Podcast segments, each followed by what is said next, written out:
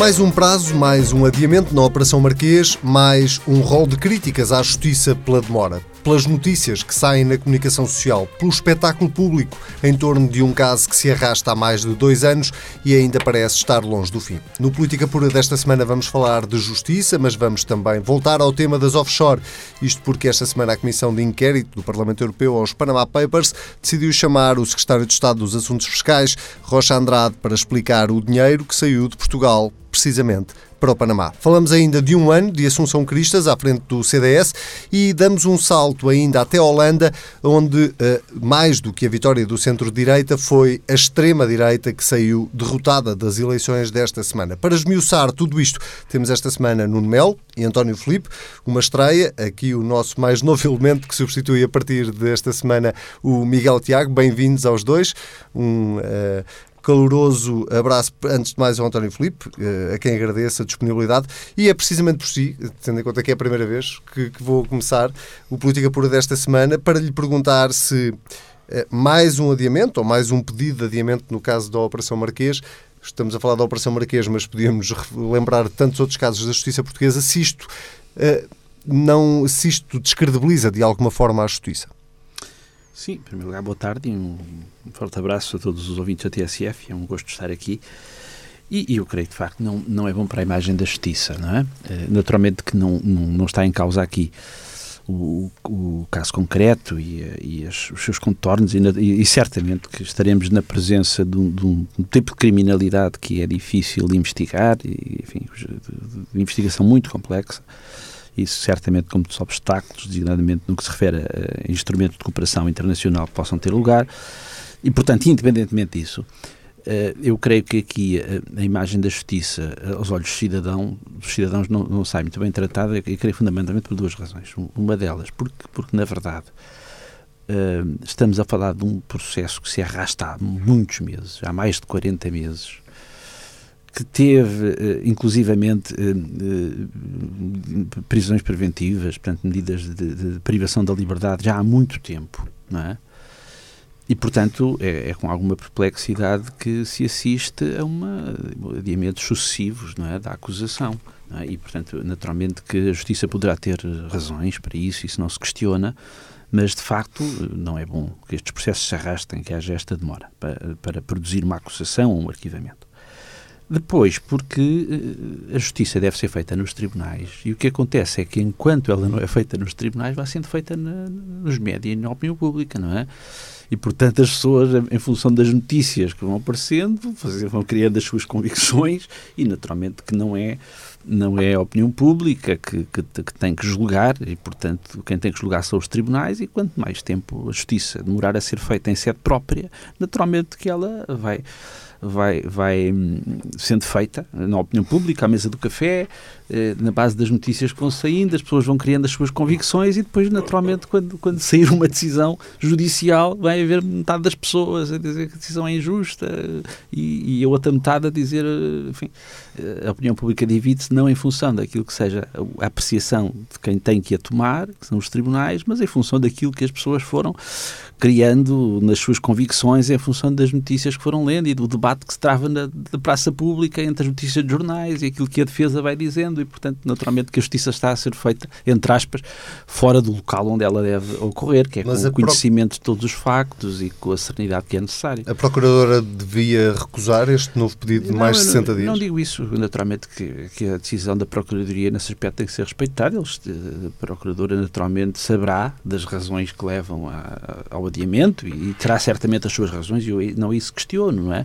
Agora, independentemente disso, mesmo que nós possamos reconhecer que de facto há toda a razoabilidade em, em largar o prazo, eh, Agora, evidentemente que não é bom para a imagem da justiça, como é evidente, não é? Isto, isto é um dado objetivo.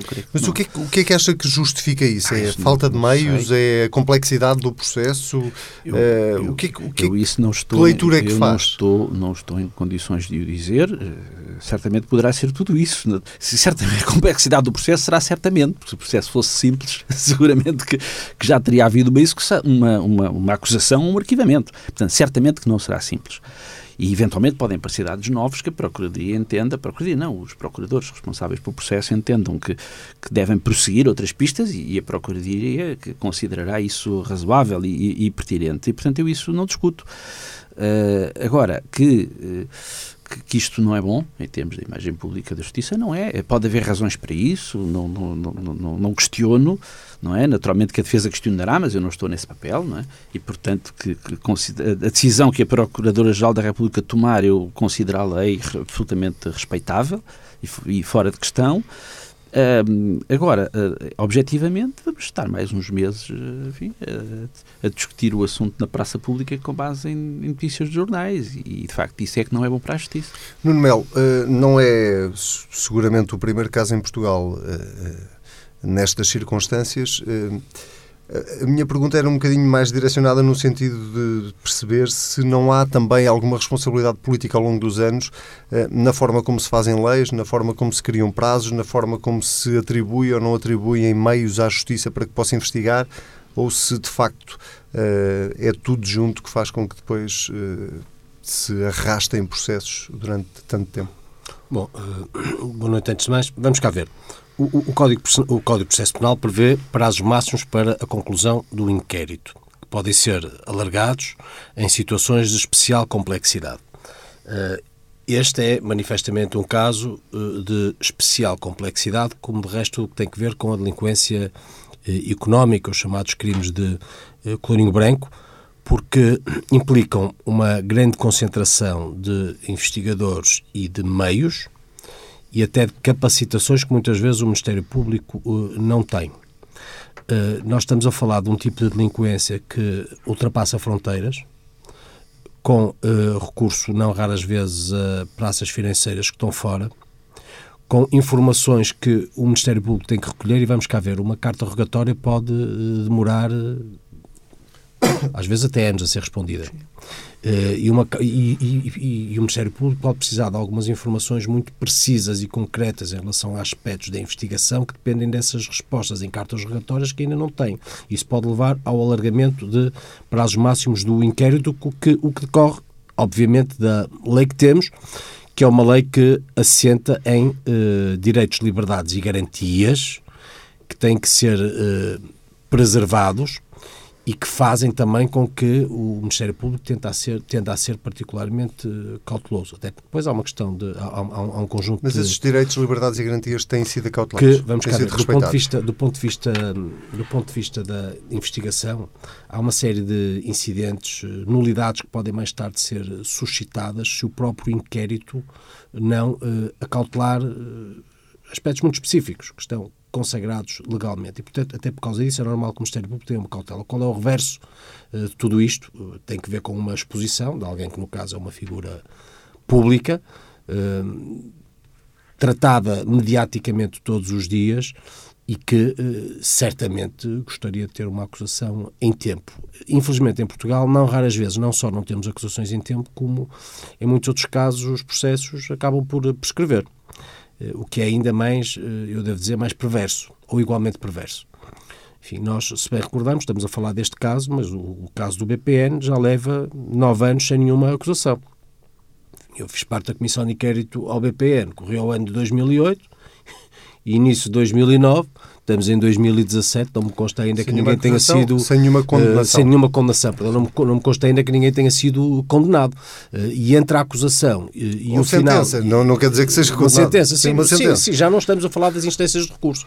Mas entre a acusação e a sentença que ainda não veio, já passaram muitos anos. Sabemos que da sentença que seja proferida, se condenatória, teremos certamente recursos e se absolutória também, porque é natural que o Ministério Público, nesse caso, também, por seu lado, recorra. E, portanto, eh, tudo isto é muito incompatível com uma justiça que, para ser eficaz, tem que ser célere, porque, eh, enfim, tem, tem, tem que supesar aspectos que necessariamente estão ligados uh, essa celeridade. Para que Mas as pessoas... não é mais célebre?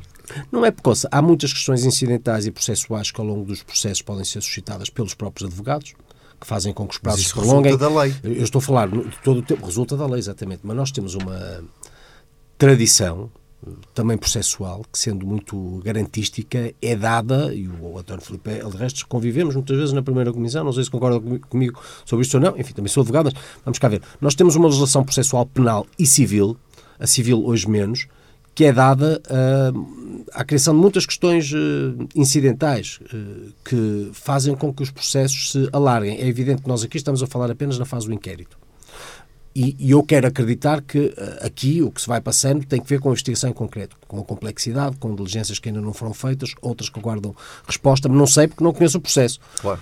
A única coisa que sei é o que vai, o que vai ser nos jornais e mesmo em relação a isso eu leio com dúvida porque, porque enfim, porque, porque, porque supostamente haverá um, haveria, seria desejável um segredo de justiça que faz com que tenhamos, no mínimo, em dúvida aquilo que vamos lendo. Não é? Mas a minha pergunta é, é, é neste sentido. Se José Sócrates tem razão quando se queixa da, do não cumprimento dos prazos, do de estar a ser julgado na praça pública de Acho, alguma forma? Eu, eu não, não, falo do caso em concreto. O que lhe digo é que qualquer arguído, qualquer arguído num processo que veja os prazos uh, demasiado prolongados ao ponto da sua situação específica ser prolongada eh, exposição mediática, naturalmente que tem nisso uma razão para se sentir, eh, no mínimo, incomodado. E, e desse ponto de vista, eu compreendo o incómodo do, do engenheiro Sócrates. Não invalida o, o, o, reverso da medalha, que eu aqui também trago, e que tem que ver com a complexidade da investigação e as dificuldades com que o Ministério Público e os investigadores todos os dias são confrontados e que também devem ser tidas eh, no, no outro prato da balança. É? Deixa-me só perguntar, eh, voltar à minha pergunta inicial, que é Uh, acha que politicamente o país podia ter avançado mais, evoluído mais, trabalhado mais no sentido de dar outras condições à justiça para poder o, atuar de outra maneira? O Sócrates foi primeiro-ministro. Claro, foi primeiro-ministro com uma maioria absoluta. Só para lhe dizer, foi primeiro-ministro com uma maioria absoluta e eu convivi na oposição com o Dr. António Costa como ministro da Justiça e, portanto, não terá sido certamente por uh, falta de possibilidade, desde logo legislativa, que as coisas não se alteraram e, portanto, certamente que nenhum dirigente, pelo facto de ser socialista, pode queixar-se de problemas que tenham que ver com a justiça, quando ao longo do tempo, muitas vezes, a maior parte das vezes, desde que temos democracia em Portugal, foram chamados a desempenhar eu não estava funções. A questão e, portanto, do ponto de vista partidário. Estava, não, estou a dizer do ponto de vista. Eu, estou, não, só, eu só digo isto para sublinhar a dificuldade que qualquer uh, membro do governo, quando trata da justiça, terá para, por um lado, retirar uh, burocracia e meios dilatórios da legislação adjetiva, mas, por outro, assegurando garantias processuais desde logo no que tem que ver no processo penal com a defesa dos próprios uh, arguídos e no processo civil com uh, aquilo que são as salvaguardas ou as expectativas de, de todas as partes. Portanto, e, é, e, é, esse equilíbrio que é difícil. Portanto, eu uh, admito que qualquer Ministro da Justiça chamado a tentar resolver este problema tem dificuldades, porque depois a lei também tem que ser aplicada aos casos concretos. E do outro lado então, quem está quem aplica. E quem aplica, no caso do processo penal, na fase do inquérito, no que tem que ver com a investigação que todos os dias tem dificuldades no que tem a ver com os meios técnicos, com os meios financeiros, às vezes até com conhecimentos em áreas que não são do seu domínio. Eh, e aqui estamos a falar de, enfim, as pessoas que se dedicam à delinquência, a este tipo de delinquência, têm normalmente os recursos para se aconselharem com os melhores e os mais capazes. Que têm... E o Estado não tem. Diga. E o Estado não tem. E o Ministério Público vive, quem sabe como os tribunais uh, funcionam, o Ministério Público vive todos os dias com muitas dificuldades, não é? E são poucas pessoas para muito trabalho.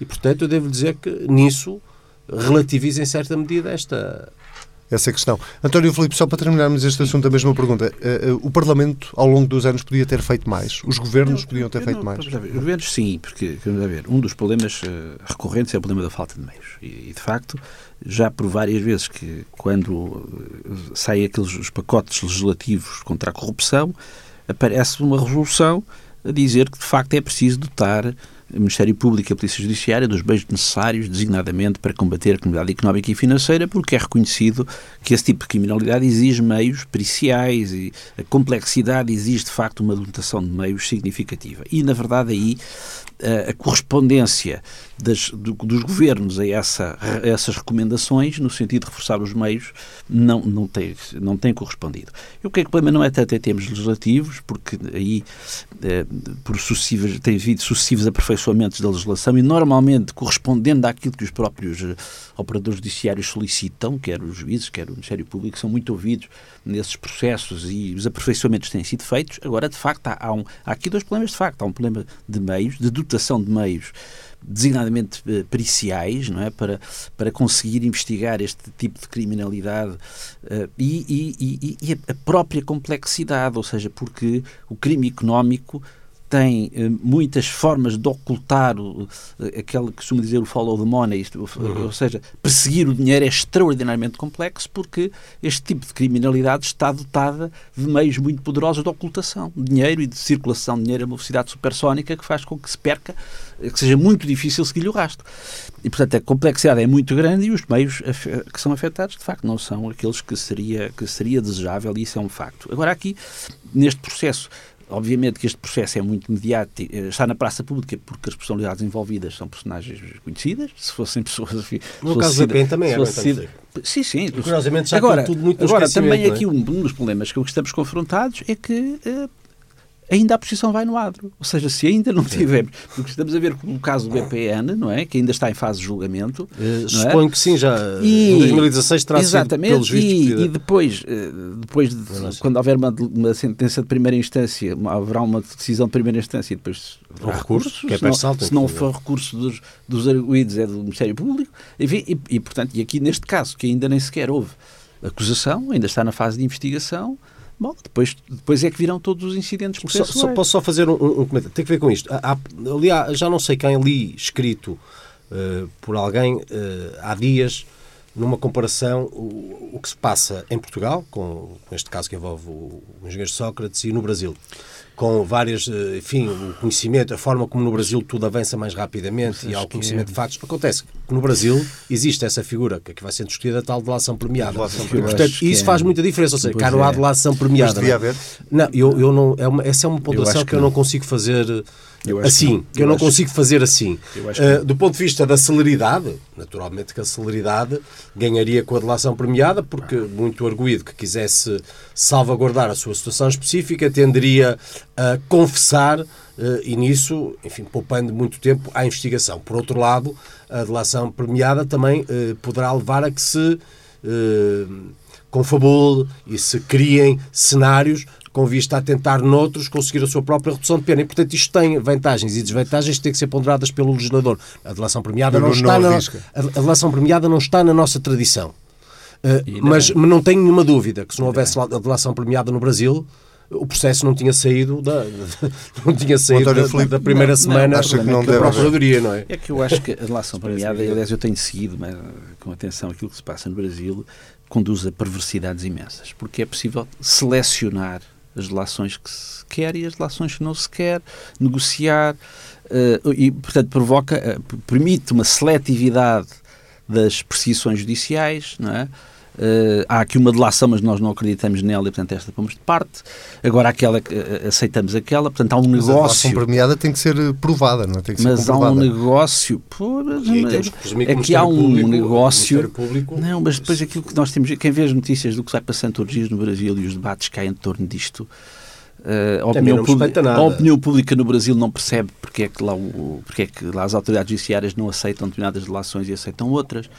Uh, e isso é atribuído a uma seleção política dos processos e daquelas personalidades a quem se quer acusar e uma avaliação política da coisa que eu não estava não, a tentar, é que eu não estava a tentar, eu pensei é que é o Lula e companhia que não, estão, estão é no processo, mas, mas, não, é só, francamente não acho, só, então, francamente não acho, porque há várias pessoas, vamos cá ver, os grandes empresários que estão está preso o, o antigo presidente da Câmara que estão longe de ser do PT. Com certeza, está pronto, preso. Pronto. Está preso. Mas, mas depois, em todo o debate que há no Brasil, de todos os lados, surgem muitas acusações a dizer então. Não há. E, não, não é essa seletividade. É, é, natural que este caso mas, cai em cima não, de quem oh, desempenhou o poder político uh, durante os governos do PT, sendo é que no domínio é económico estavam altas figuras eh, ligadas a empresas mas conhecidíssimas. Não é isso. Não é isso. O Nuno é que está a querer levar isso para um caminho que eu não estou a levar. Não, não, não estou. Não. Isto para lhe dizer que aqui o caso eu não estou porque, a. Porque as acusações de seletividade surgem em todos os quadrantes no Brasil. Não é só o PST que se queixa disso. E, portanto, e, portanto, existe este label sobre as autoridades judiciárias de que, por via da delação premiada, podem selecionar os alvos. E isso é muito perverso.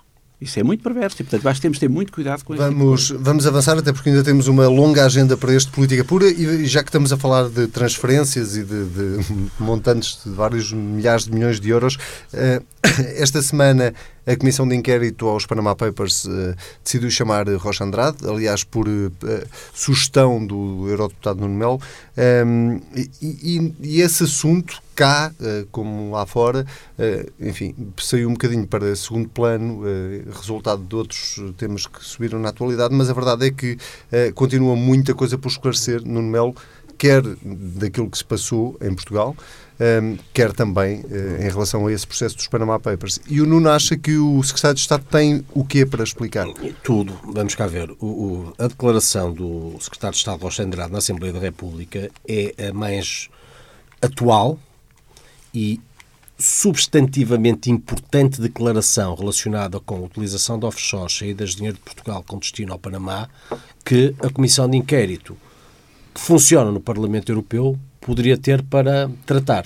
E por isso requeri a audição do Secretário de Estado Rocha Andrade. Claro que o António Filipe perguntará, talvez, mas porquê é que não está lá o Paulo Núncio? E eu explico porquê. Porque eu, no que quero, o Paulo Núncio não explicaria, sendo que se alguém quiser requerer a audição de Paulo Núncio, eu não tenho nenhuma oposição. Agora, o meu ponto é, eu não quero saber de estatísticas. E o Paulo Núncio era uh, tratado na Assembleia da República a propósito de estatísticas, sendo que devo louvar aí a honestidade do Secretário de Estado, Rocha Andrade, no que teve a ver com as transferências materiais, a justificação para que não tenham sido tratadas pelo fisco teve que ver com um problema informático. E, portanto, uma coisa são as estatísticas, outra coisa é a comunicação dos bancos à administração tributária das transferências de dinheiro de Portugal para uh, offshores, designadamente para o Panamá. Ora, quando questionado eh, sobre eh, a origem dessas transferências, o secretário de Estado disse que invocou o segredo bancário, basicamente, para não as revelar. Ora bem, e qual é a minha tese sobre isto? Em primeiro lugar, o segredo bancário aproveita aos bancos, não aproveita aos políticos que estão sujeitos ao poder fiscalizador dos parlamentos. Mas, nem que assim fosse, as comissões de inquérito têm expedientes próprios para salvaguardar o segredo. Eu dou-lhe um exemplo uma comissão que participei, a de Camarate, recordo-me de uh, lacrar, era na altura presidente, lacrar com envelope declarações uh, que foram feitas por uma das testemunhas, cuja identificação saiu e sabem mais duas pessoas. Uh, ficaram lacradas num cofre da Assembleia uh, da República. Tal qual numa outra comissão de inquérito, quando se tratavam questões relacionadas com a Polícia Judiciária, uh, recordo-me até que, entre outras, a doutora José Margado foi, participou numa dessas diligências, houve um conjunto de informações que foram remetidas à Assembleia da República em pacotes que foram lacrados. eu devo dizer que eu nunca deslacrei o meu, ainda o guardo nunca, nunca tirei o lacre para que se soubesse alguma coisa, aí se veria que não teria sido eu. Felizmente nessa parte não se, não se soube, o que demonstra que o segredo foi salvaguardado. E, portanto, aquilo que o secretário de Estado, Rocha Andrade, não deve fazer é invocar o segredo bancário. E em relação a isto, eu digo-lhe francamente que gostava de saber tudo e acho que não se deve esconder nada, desde logo. Em relação aos 10 mil milhões, em todo o tempo, lá atrás, quando governava o PSD e o CDS, como agora quando governa o PS com o apoio do PCP e do Bloco. Para mim é rigorosamente a mesma coisa. As duas declarações que são do tempo do outro governo do PSD e do CDS e as 18 declarações que já foram uh, referenciadas em relação a 2015 e 2016. E, portanto, o que eu gostava era que o secretário de Estado Rocha Andrade, na Assembleia, no, no Parlamento Europeu, munido dos documentos que quiser, diga quem transferiu, quanto transferiu, para onde, quem foi o beneficiário, por que razão é que o, o, se os dados foram tratados pela autoridade tributária, se não foram tratados, se não foram tratados porquê, tudo. E para o anúncio não tem Tudo. nada a mais. Se mais alguém entender que as estatísticas são relevantes para aquilo que está a tratar a Comissão Mas eu não acho que não, eu, Paulo Núncio só tem a ver com as estatísticas. Cada um de nós justifica as diligências naquilo que lhe faz sentido. A mim faz-me sentido saber das transferências materiais. Eu quero saber o que é que aconteceu ao dinheiro. O Paulo Núncio foi ao Parlamento, o que justificou a minha audição foram uh, as audições parlamentares. O Paulo Núncio foi ao Parlamento para a propósito de estatísticas numa responsabilidade que já assumiu politicamente. O que lhe digo é que se alguém quiser chamar o deputado Paulo Núncio, eu não me oporei o Paulo Núcio a mim não me vai dizer nada em relação àquilo que me interessa. Mas e, portanto, não me apurei, feitas, não me apurei em relação. Houve transferências feitas ainda durante uh, uh, a vigência de Paulo sim, sim, como secretário de Estado dos sim, Assuntos Fiscais. Uh, indiscutivelmente, indiscutivelmente, mas a questão é que, na sequência deste dito apagão, o secretário de Estado, Rocha Andrade, tratou de saber das tais operações materiais relativas aos 10 mil milhões, que os pormenores não quis revelar, tendo em conta o segredo bancário que invocou. Em relação ao secretário de Estado Paulo Núncio, essa questão não se põe, porque o secretário de Estado Paulo Núncio não despachou em relação à publicação das estatísticas, mas nunca esteve em causa que os bancos comunicassem à autoridade tributária as transferências de dinheiro e que o fisco as pudesse tratar. O fisco não as tratou. Bom, mas isso aí tem que saber é no fisco, por que razão é que não foram tratadas, sendo que o secretário de Estado, Roger Andrade, disse que isso tinha que ver com um problema informático. E não e, portanto... preocupa o passado e o presente Paulo Núncio profissional, eh, ou seja, eh, eh, esta velha questão de até que ponto é que devia ou, não haver, devia ou não haver um período de nojo entre quem vai para o governo assumir pastas que uh, lidam diretamente com uh, Olha, temas. Isso uh, levar-me-ia, desde logo, a ter que analisar as, a, os clientes de cada um dos advogados que assumiram o mandato na Assembleia da República, porque todos os dias legislam com aspectos relacionados certamente com clientes que foram dos seus escritórios, em alguns casos que são dos seus escritórios porque os eh, mantêm. Eu acho desejável que quem exerce funções políticas tenha uma profissão atrás de si, que os valorize. No caso, não me choca nada ter tido como secretário de Estado dos Assuntos Fiscais alguém que domina a área porque foi advogado da área fiscal. Tal qual não me preocupa nada ter como uh, Ministro da Justiça a tratar, por exemplo, de uma alteração ao, ao, Código de Processo Penal quem tenha dominado profundamente a área do direito criminal e tenha tido uma prática de tribunal por isso mesmo. Isso não me choca. Claro que poderá acontecer se surge um problema que uma empresa relacionada com a sua área de uh, atividade enquanto profissional seja eh, envolvida. No caso, eh, foi uma das, das empresas que foi referenciada, curiosamente, uma empresa da Venezuela, não é? É uma empresa que dirá qualquer coisa aqui ao António Filipe, porque, para além de mais, é uma empresa pública de um regime que o António Filipe vê como bom. E, curiosamente, transferiu dinheiros para offshore. Que transferiu dinheiros para offshore. O, portanto, o, governo, gente... o governo anterior e, tinha portanto, as melhores relações com a Venezuela. E, por, não, isto para dizer... Olha que o Dr. Paulo Portas passava dizer, lá isto, Não, isto para dizer que sim, pois, o Paulo Portas, na, o Paulo, sabe, Paulo Portas, na, Paulo Portas na área económica é um pragmático. Veja não é? E se não ah, fosse assim, então, e se não fosse assim, os Estados não se relacionavam com muitos outros, então como sabe, não é? E os Estados, desde logo, olha, em, muitos casos, em muitos casos até em muitos Estados falam português, não é? E portanto, quanto a isso, isto só para lhe dizer que do ponto de vista do modelo, do modelo, enfim, da, da, da, da, dos impedimentos do capitalismo e das perversões do capitalismo, que tantas vezes ouço argumentadas, e eu não acredito nada no capitalismo selvagem, eu repudio o capitalismo selvagem, acredito numa economia de mercado. E acho que muito dos males do mundo resultam do capitalismo selvagem. Acredito num mercado que é regulamentado só uh, suscitei esta curiosidade. É que nenhuma empresa pública venezuelana resiste a utilizar offshores e enviar dinheiro para o Panamá quando as pessoas lá morrem de fome e não têm, e não têm sequer pão para pôr à mesa. Não é? Mas pronto, mas isso já são contas do outro Rosário. É, presumo que, que não tenho exatamente a mesma opinião mas, em relação a cargos vale que se ocupam antes não vale a pena estarmos a querer enfim, desviar as atenções para outros países porque temos muito que nos preocupar com o nosso. Porque os, o, quer dizer, eu acho que os cidadãos, eu acho que os cidadãos têm que são credores de, de, de, respostas e de esclarecimentos sobre isto, porque a autoridade tributária aduaneira é das entidades mais temidas pelo cidadão comum, porque um desgraçado que, que esquece de pagar o IUC naquele dia eh, já não se escapa de pagar uma coima, pior, porque, pior nós vimos, porque nós vimos pessoas a perder, a perder casas, a perder a casa de habitação por, uma, por dívidas, em alguns casos até irrisórias, ao fisco, e foi preciso já, nesta legislatura, travar isso e acabar com isso do, do fisco levar as casas às pessoas por dívidas que, sem que isso tivesse qualquer justificação.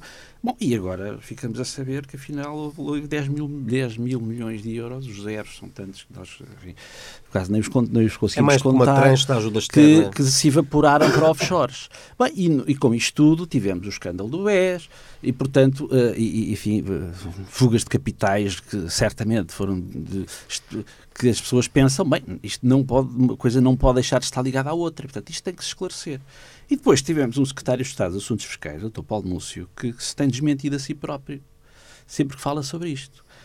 Uh, porque inicialmente era um erro informático, ora bem, os computadores não se enganam, quer dizer, os computadores são máquinas e não erram, ou seja, o computador se avaria não faz, Agora, fazer ao contrário daquilo que as pessoas querem é que não, ou seja, e portanto não há erros informáticos, não se pode atirar para cima dos computadores aquilo que são as consequências das, de, dos comandos que lhes são introduzidos. Uh, e, portanto, aquilo que nós, uh, o secretário de Estado inicialmente não tinha culpa nenhuma e atirou com as, com, as culpas para cima do, da autoridade tributária, depois uh, veio dizer que veio, afinal, afinal veio assumir responsabilidades políticas e demitia-se das suas funções no CDS, como se isso se interessasse alguma coisa ao país, que ele tenha ou deixe de ter, de ter funções no CDS, isso é um problema do CDS e dele. O, agora, o problema do país é o que ele fez, fez ou deixou de fazer como secretário de Estado dos Assuntos Fiscais. Isso é que, de facto, nos preocupa. E depois, na Assembleia da República, questionado sobre se como advogado trabalhava para empresas que estivessem ligadas a offshores, disse que não, e afinal agora torna-se público afinal, afinal sim, ou seja, mentiu à Assembleia da República relativamente a isso. E, portanto, há que uh, saber, procurar apurar com rigor, de facto, uh, o que é que se passou com estes 10 mil milhões de euros, cuja, com estas transferências para offshores, que não foram divulgadas, não é? E que os portugueses têm o direito de procurar saber, afinal, quem é que beneficiou, no fundo, deste suposto erro do, da autoridade fiscal.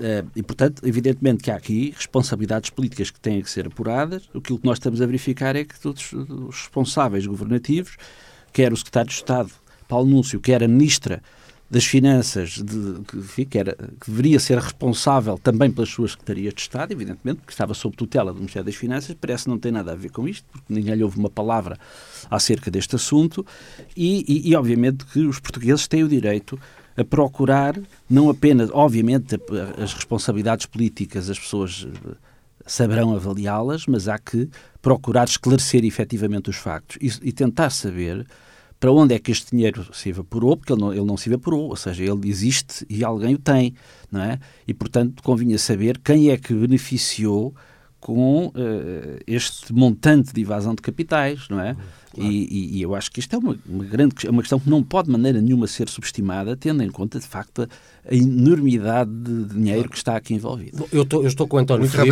eu estou com o António Filipe, devo dizer que tem mesmo que saber tudo. Uh, e, portanto, fico satisfeito que o António Filipe tem esta posição, muito embora, lá está, um bocadinho uh, circunscrita, como há pouco dizia, em relação ao Ministério Público lá no Brasil, na seletividade que fazia. É que nós sabemos, eu volto a insistir, cá em si, António Filipe, 18 das 20 declarações aconteceram em 2015 e 2016. Ah, e, portanto, eu ouvi, veja bem, 20, 20, declarações. Agora veja lá para os ouvintes perceberem tudo, não é? 20 declarações. Estamos a falar de 20 declarações. 18 são dos anos 2015 e 2016. Mas neste afã inquisitório do António Filipe, só quero ouvir a doutora Maria Luísa Albuquerque não. e o Paulo Núncio. Não, não. não lhe ouviu uma palavra sobre o atual secretário de Estado dos Mas, Assuntos Fiscais ou sobre o atual Ministro das Finanças. Bom, lá saberá porquê. É tal seletividade. Quer que, quer é tal, já, não, agora estou a dizer, devia ter dito antes.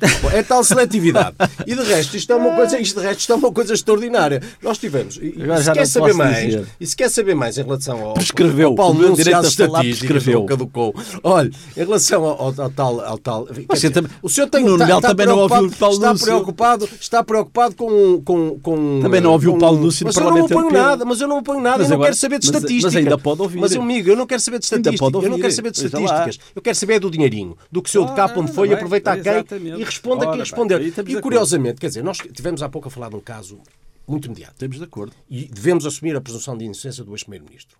Mas quer dizer, mas convenhamos, aí não estamos a falar de um ex-secretário de Estado.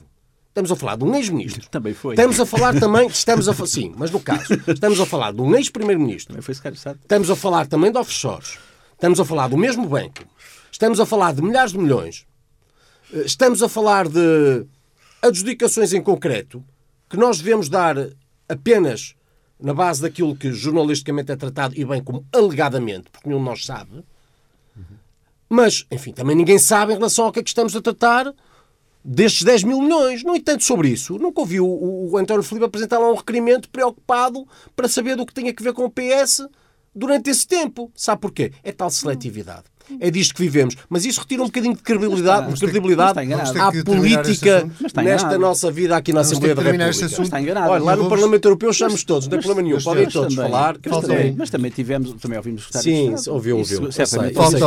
Faltam dois minutos para acabar o programa. Eh, eu, num minuto a cada um, gostava muito de começar, e vou já começar pelo Nuno Melo para apanharmos a boleia, terminamos com o António Filipe, de, uh, aproveitando um ano de Assunção Cristas à frente do CDS, ela dá uma entrevista ao Jornal Público onde diz diz que nunca se discutiu os problemas do, do sistema financeiro no Conselho de Ministros, enquanto esteve no Governo, e eu queria começar por lhe perguntar se ficou surpreendido com esta, com esta declaração, se não é estranho, à luz do que conhecemos hoje, que nunca se tenha discutido esse assunto. Bom, surpreendido, vamos cá ver. Eu, eu parece-me que a Assunção Cristas terá dito a, terá dito a verdade, porque o que ali esteve em causa foi uma decisão do governador do Banco de Portugal, que tinha de ser tratada com urgência, foi decidida e foi ultrapassada. Eh, eu não interpreto isso do ponto de vista polémico das relações com o PSD, até porque, enfim, eu, é sabido, sou, um, certamente, um aliancista e, portanto, acho que o país ganha muito nessa boa relação entre o PSD e o, e o CDS, mas o meu ponto é, eh, a intervenção da Assunção relata um facto pelas suas próprias palavras, em cima de uma entrevista que é corrida, mas estamos a falar de alguém que descreve, nas suas palavras, naquele momento, o que sucedeu. Uma decisão do Governador do Banco de Portugal que implicava um determinado tratamento político e legislativo, tinha que ser decidido, foi decidido rápido e por isso, é, por isso não houve ponderação. O que, o, que eu não acho, o que eu não acho normal é o que está a acontecer agora. É porque, eh, nesse tempo, como se vê, eh, não se, tendia-se a não se interferir com as decisões do Governador do Banco de Portugal. Agora, o que temos é uma esquerda do PS, apoiada aqui pelo PC e pelo Bloco, que quer controlar o Banco de Portugal, quer decapitar o Governador, primeiro pôr lá a doutora Elisa Ferreira, eh, enfim, escusado será de ser com a sua denominação de origem, independentemente da sua capacitação técnica, e eu considero que o Banco de Portugal deve ser isento. Essa é uma condição necessária, o que implica que para além da competência, há um aspecto de Vitor falta de ligação. Foi muito criticado não, não. CDS, foi, claro, claro que sim, muito. claro que sim. E eu critico este governador. O que o procedimentalmente não aceito é que se lhe faça um cerco para lhe cortar uma cabeça como se estivéssemos a, tra a tratar de uma associação de estudantes. Muito que é o que está a acontecer. É a doutora Elisa Ferreira, vice-governador, e o doutor Louçã, Já no Conselho, só terminar, só, só terminar com isto. E o doutor Louçã, que é uma coisa extraordinária, que faz uns monólogos semanais na SIC, onde doutrina à extrema-esquerda, passou uma vida a defender a nacionalização dos meios de, de, de produção, vê no capital o Belzebu feito, uh, feito terra e, é e, e, e é pouco ao governador com o qual é chamado para trabalhar e, portanto, é extraordinário. E, portanto, assim se tenta decapitar o, o, o governador de Portugal, apesar de tudo, prefiro como aconteciam as coisas antigamente. Deixou-lhe 30 segundos. Deus me livre de querer decapitar o governador do Banco de Portugal e nunca ninguém me ouviu dizer deste governador crítico que no Mel disse do Dr. Vítor Constâncio. Mas, não, aliás, justamente, razões, mas até com, com, boas razões, como há boas razões para, para, criticar o atual. Eu, a doutora Assunção Cristo, eu creio que ela está a procurar descolar o mais possível do governo a que pertenceu e aliás o CDS a apresentar enfim, uma, uma linha, uma orientação muito, muito palavrosa, a procurar, uh, a pr propor agora o contrário daquilo que, que defendia quando estava no governo e procurar aproveitar a situação de, de, verdadeiramente comatosa em que se encontra o PSD. O PSD encontra-se numa situação de facto de, em coma político e o CDS está a procurar no campo da direita uh, capitalizar dessa situação de crise do PSD e, e inclusivamente procurando eh, que se, se, esqueça, que o povo se esqueça das responsabilidades que o CDS e que a própria doutora Assunção Cristas teve enquanto governante nos últimos, eh, entre 2011 e 2015 e agora esta revelação que faz na entrevista acerca da forma como, como aceitou a decisão do seu governo sobre a, questão da, da resolução do, do BES é uma coisa absolutamente inconcebível, de dar-nos uma ideia de facto da leviandade com que eram tomadas certas decisões pelos membros do governo. Muito bem. Tónio Filipe, Nuno Melo, eh, muito obrigado. Voltamos obrigado, a ver-nos em breve. O Política Pura fica por aqui. Esta semana, já sabe, pode ouvir às vezes que quiser. Basta ir a tsf.pt, comentar com o hashtag TSF Política Pura. Até para a semana.